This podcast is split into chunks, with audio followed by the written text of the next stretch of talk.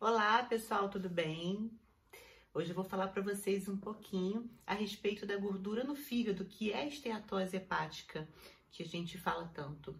Para quem não me conhece, eu sou a doutora Cristiane Couto, sou médica, sou endocrinologista, trabalho com medicina esportiva e medicina integrativa. A esteatose hepática, ela ocorre quando nós temos acúmulo de gordura no fígado, então. O grande problema é o que isso pode ocasionar para a gente no futuro e a causa que isso gera, né? A maioria das pessoas tem a ideia errada de que o que acumula a gordura no fígado é o consumo da gordura na dieta. E na verdade, o que eu vou dizer para vocês é algo que possa te surpreender um pouco, mas não, não é a gordura que você consome. O que aumenta a gordura no fígado e faz esses depósitos é o excesso de carboidrato na sua alimentação. E eu vou explicar para vocês a fisiologia disso, por que, que isso acontece. Quando nós consumimos o carboidrato, ele é quebrado em pequenas moléculas para que possa gerar glicose. Essa glicose ela é armazenada no nosso corpo em forma de glicogênio, no fígado e nos músculos principalmente. Mas essa quantidade é uma quantidade muito pequena, muito limitada, e a gente precisa ter um depósito maior para quando nós precisarmos de mais energia, por algum período que você esteja passando fome, não tenha um alimento para você poder consumir, você ter esse depósito de glicose para você sobreviver. Esse depósito de glicose que eu estou falando é o depósito de gordura, que é o nosso adipócito. Essas células de gordura, elas são ricas em triglicerídeos, que é a forma que a gente guarda então essa glicose. Nós pegamos ali algumas moléculas de ácido graxo, que é sintetizada a partir do, do carboidrato, junta no glicerol, nós fazemos o triglicerídeo e ele é guardado em forma de armazenamento. Quando há necessidade, esse triglicerídeo é quebrado e esse ácido graxo se torna glicose novamente. O que acontece é que a gente nunca precisa. Muito dificilmente você vai precisar quebrar esse triglicerídeo se você continuar comendo carboidrato. E aí você continua repondo esse triglicerídeo. Quando a síntese de triglicerídeo é muito aumentada, o que acontece é que ela começa a se acumular nos outros tecidos, no tecido subcutâneo, no tecido muscular e no tecido visceral. Esse tecido visceral, que é representado pelo fígado, vai ficando cheio de tecido gorduroso, cheio de triglicerídeo nas suas células. E com isso nós temos a esteatose hepática. Qual é o grande problema? Se o estímulo continuar, a esteatose começa a causar uma inflamação crônica nesse tecido e essas células começam a uma tentativa frustra de cicatrização. E elas começam a tentar cicatrizar, melhorar essa inflamação que está ocorrendo, que não melhora porque a síntese continua e o depósito de gordura continua. E o que acontece é a formação de uma fibrose, que é uma cicatrização nas células hepáticas começa a ter uma fibrose hepática e a continuidade da fibrose hepática chega à cirrose hepática.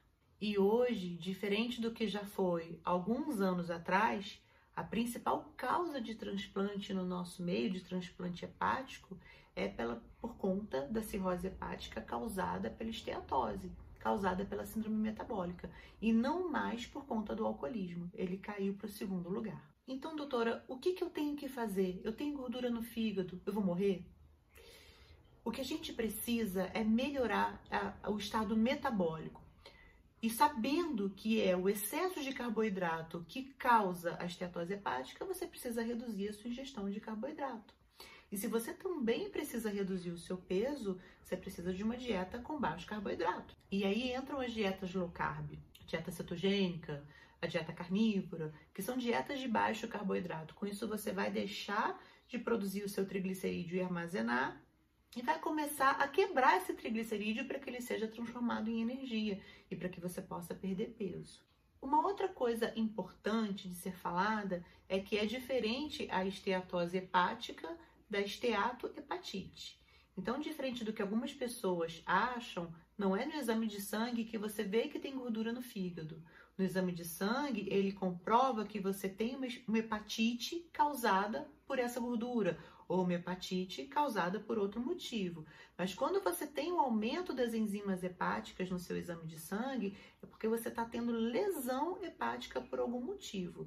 Aquelas enzimas, elas ficam dentro das células hepáticas, dentro dos nossos hepatócitos. Se aquela enzima está maior, está aumentada no sangue, é porque você teve lesão na célula e ela extravasou essa enzima. Então, se tem relação com esteatose, é porque você tem uma esteatohepatite, uma hepatite causada pelo excesso de gordura. Mas essa, essa hepatite pode ser causada por outras formas. Então, por que, que eu estou dizendo tudo isso para você? É importante você ter um acompanhamento médico. Não basta você fazer um ultrassom que não venha nada ali de gordura no fígado e você achar que você está bem. O ultrassom é um péssimo método para poder avaliar a gordura no fígado. Ele só pega a gordura no fígado quando você já tem um estágio mais avançado. E mesmo que o radiologista coloque ali para você estágio 1 ou leve esteatose hepática, se ela está sendo visualizada no ultrassom, é porque ela já não é tão leve assim a esteatohepatite e a esteatose hepática leve, ela não pode ser visualizada no ultrassom. Existe um exame um pouco mais apurado, que é o FibroScan, que esse sim consegue perceber a esteatose hepática logo no início. Mas de qualquer forma, não é um exame de muito fácil acesso e também não é tão é, essencial para que você feche um diagnóstico. O importante é você reduzir a sua inflamação crônica, reduzir os marcadores inflamatórios, melhorar a sua qualidade de vida, melhorar o seu emagrecimento, reduzir o seu carboidrato, começar a fazer uma atividade física. Mudando o seu estilo de vida, você vai mudar a sua qualidade e com certeza melhorar também a sua esteatose hepática. Mas se você já tem um quadro mais avançado, procure seu médico. Com certeza ele vai poder te ajudar de uma forma melhor, tá bem? Boa semana para vocês.